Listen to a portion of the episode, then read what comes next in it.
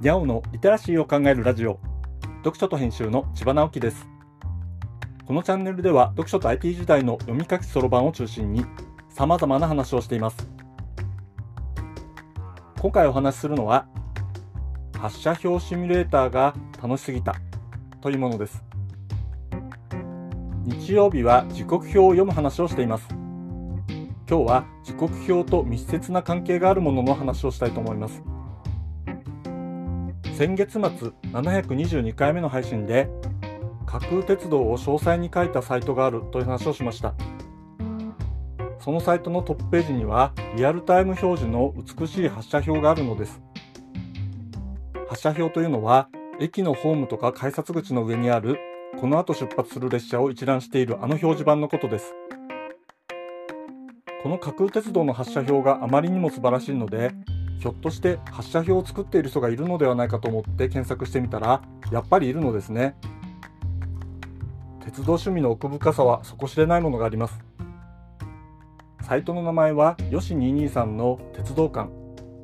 発射表シミュレータでググっていただければ出てくると思いますが一応アドレスを概要欄に貼っておきますね。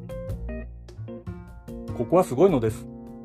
発射表だけじゃなくて電車のサイドにある行き先表示とか車内にある現在位置とか当面の停車駅を表示するトレインビジョンとか見慣れた JR 各社の切符のシミュレーターとか高速道路の道路表示板とか道路パトロールカーの後部の LED 表示とか競馬場の表示板とかちょっと懐かしい公衆電話のシミュレーターなんてものもあるのです。中でも発車表だけでものすごい量があります。全国各地の駅のものや空港の出発案内もありますがさらには外国の鉄道の発車表まで作られています。僕が住んでいる札幌駅の改札口上にある発車表も作られていてとても楽しくなってしまいました。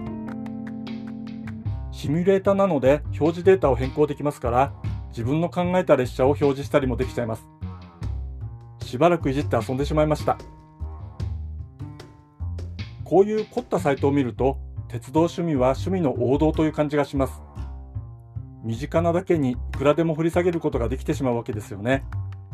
とにかく奥が深くて楽しい世界だなと改めて思いました。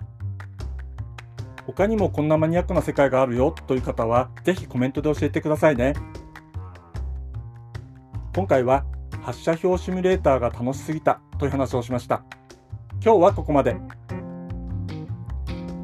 読書と編集では IT を特別なものではなく常識的なリテラシーとして広める活動をしています。ストアカで IT リテラシーの基礎を学べるオンライン講座をやっています。詳しい内容については概要欄のリンクから見に行くことができます。